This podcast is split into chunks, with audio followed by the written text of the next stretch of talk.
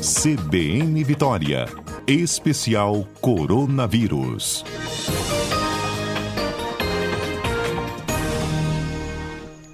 Especial Coronavírus, porque toda sexta-feira nós também abrimos espaço para entender como anda a pandemia, como é que a gente pode se proteger e principalmente proteger outras pessoas também. A notícia hoje é que a taxa de transmissão do coronavírus no Brasil caiu para o menor nível desde abril de 2020. Etel Maciel é doutora em epidemiologia, fala toda sexta-feira conosco, hoje não é diferente. Doutor Etel, eu achava até duas semanas atrás que a, a vacina ela não evitava a transmissão, que a gente tomou a vacina, mas mesmo assim a gente continuava transmitindo o vírus. Nós já estivemos com o vírus no corpo, né? A gente não ficaria doente de forma grave, a vacina nos protegeria de ser infectado, mas não exatamente de transmitir. Não é bem assim, porque esse número da queda de transmissão, me parece, muito obviamente, está relacionado à vacina, né? Boa tarde, Mário. Boa tarde a todos os ouvintes da CBN. Exatamente a, essa diminuição da taxa de transmissão está relacionada à vacinação no Brasil, o avanço dessa vacinação. Conseguimos finalmente chegar aos 100 milhões vacinados, né, Mário? Uma felicidade. Essa semana batemos essa marca, vacinados completamente, né, com as duas doses. E, e esse número é muito importante, chegamos aí a quase 50% né, de pessoas totalmente vacinadas. Mas já aí próximo, dependendo de, de, dos lugares, um pouco mais de 70%, próximo a 70% vacinado pelo menos com uma dose.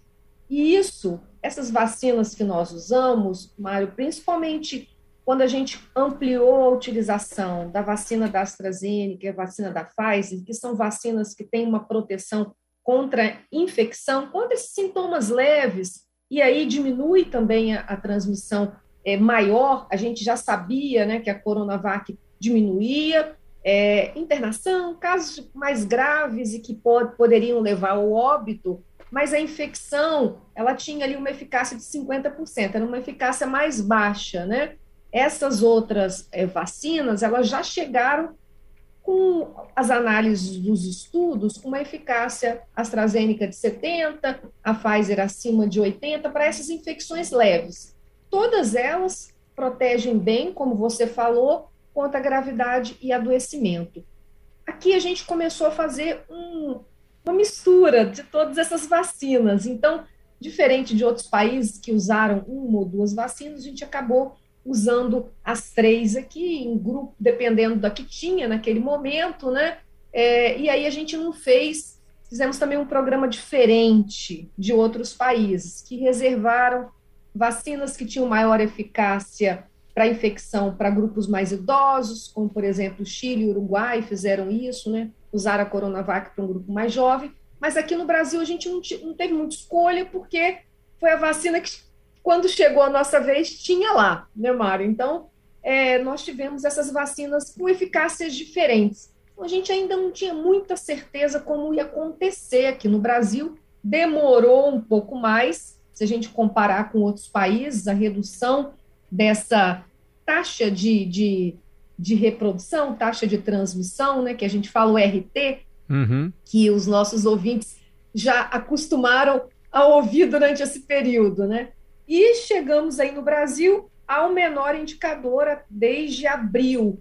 Então, é claro que o Imperial College, que, que fez esse estudo, ele está analisando o Brasil como um todo. E a gente tem essas diferenças regionais, até aqui para dentro do Estado, né, Mário? A gente acompanha aqui, junto com o Instituto Jones, ah, semanalmente, né, a nossa taxa de reprodução, nossa, nosso RT, nossa, nossa taxa de transmissão, e em algumas regiões ela ainda permanece acima de um, outras já está abaixo. Então, a gente tem diferenças mesmo dentro do Estado, e a gente tem diferença dentro do país, que depende muito do avanço da vacinação. Aqueles municípios que estão com a vacinação mais adiantada têm menos casos, aqueles municípios que estão com a vacinação ainda não tão adiantada, né, é, tem Sim. mais casos.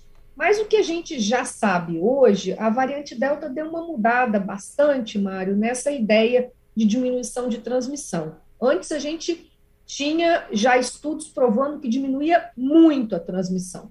Então, o tanto de vírus que a pessoa vacinada tinha era menos que 60% de uma pessoa não vacinada. A variante Delta deu uma mudada, as pessoas mesmo vacinadas podiam transmitir, mas nós estamos vendo que aqui no Brasil, que a, que a variante Delta não ganhou tanto espaço, nós temos aí uma taxa de, de transmissão bastante diminuída em pessoas vacinadas. Então, isso é uma boa notícia, em meio a, a tantas notícias ruins que a gente acabou dando ao, ao longo desse tempo, né, Mário? Não, que bom a sua explicação, que boa notícia também. Taxa de transmissão caindo e tem relação direta com a vacinação. Doutora Etel, a senhora também é professora, parabéns, viu, pelo dia da professora e do professor, Obrigada. que é hoje, 15 de outubro. Eu estou recebendo aqui, doutor Etel, o Gabriel Nunes, ele está cantando para a gente. Sexta-feira a gente abre espaço para os músicos do Espírito Santo. E o Gabriel trabalha com Bom. saúde também. Ouve aí, doutora. Você, você trabalha com saúde, Gabriel? Isso. Boa tarde, doutor Etel. Boa tarde a todos os Boa ouvintes. Boa tarde, Gabriel. É, sim, eu sou médico veterinário, mestre em doenças infecciosas e trabalho na vigilância sanitária do município da Serra. Inclusive, um forte abraço para toda a equipe da vigilância sanitária, tanto os técnicos quanto a equipe fiscal. É, pessoas sensacionais, extraordinárias. A gente vem tendo um, um serviço muito árduo, mas muito profícuo em relação às ações que a gente vem desenvolvendo nas ruas, basicamente é, de segunda a segunda, exatamente em prol da aplicabilidade da vigilância sanitária na questão de saúde pública, na questão da, das medidas de segurança, né, frente ao distanciamento, as questões de uso de máscara, álcool em gel, enfim. Passamos um momento muito é, pesado no início do ano, quando a gente entrou em risco extremo, e é assim, um trabalho incansável, ininterrupto e que graças a Deus a gente vê, mesmo sendo em nível municipal, que a gente acaba sentindo uma grande responsabilidade por também é, favorecermos essa redução nas taxas de transmissão, na questão de doentes. E é aquele negócio, né? a gente sabe que, hora ou outra, algumas das medidas aplicadas, até mesmo como acaba incomodando, às vezes é aquele momento que você está ali se distraindo e tal, mas é, é bem melhor com que agora nós estejamos seguindo desta forma, ainda mais agora na reta final, graças a Deus, do que hora ou outra algum vacilo poder estar resultando aí em coisas que venham a, a ceifar né, algumas vidas. Digo isso, inclusive, Mário, hum.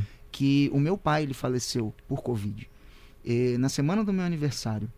E uma semana depois, eu poderia ter até pego né, a questão de, da folga na, no trabalho para esparecer a cabeça. É, três dias depois eu estava na barreira sanitária, juntamente com a equipe da vigilância sanitária, fazendo a aferição de temperatura nos carros que a gente tinha estava parando, né? E levando essa informação em relação à saúde pública, uhum. até mesmo que a gente estava num risco extremo e dessa forma, com a educação sanitária, que é uma ferramenta primordial nesse momento, né? É, para que as pessoas não passassem pela dor que eu passei. Então acho que é uma, uma maneira interessante e crucial para que eu mantenha a imagem, a memória de meu pai viva, né? Para que as pessoas não sofram e para que eu sempre propague a questão da saúde pública. Doutora Etel, para a senhora que pesquisa, Excelente. ouvir um depoimento como esse aqui, desse rapaz que uhum. canta, toca é. violão assim por amor e ainda trabalha, eu posso dizer na linha de frente, aí no combate uhum. dessa pandemia. É isso que dá motivação, né? É isso que dá vontade de continuar lutando e trazendo informação, enfim. E esse trabalho de saúde mesmo. Com né? certeza. Com certeza, Mário. Primeiro quero aqui deixar meus sentimentos, né, para o Gabriel pela perda do pai, Obrigado, assim doutor. como tantas pessoas que morreram, né, que perderam seus entes queridos, né, Gabriel? Sim. Eu acho que seu exemplo é muito é muito forte, muito bonito. E nesse dia aí do, do professor, da professora, é a sua o seu testemunho, né, como educador em saúde, ele é muito forte, porque um momento que a gente tem que realmente é usar aquilo que a gente sabe para ajudar os outros né, e, e impedir que outras pessoas venham aí perder suas vidas. E eu quero te parabenizar. Obrigado, doutora. Gabriel, foi tocante ouvir você contando essa história é. aqui agora, porque ele veio para mostrar o trabalho dele, o talento dele de hum. músico, ouviu a doutora Etel falando da pandemia e trouxe esse testemunho aqui para gente. Bacana, viu, Gabriel? Obrigado.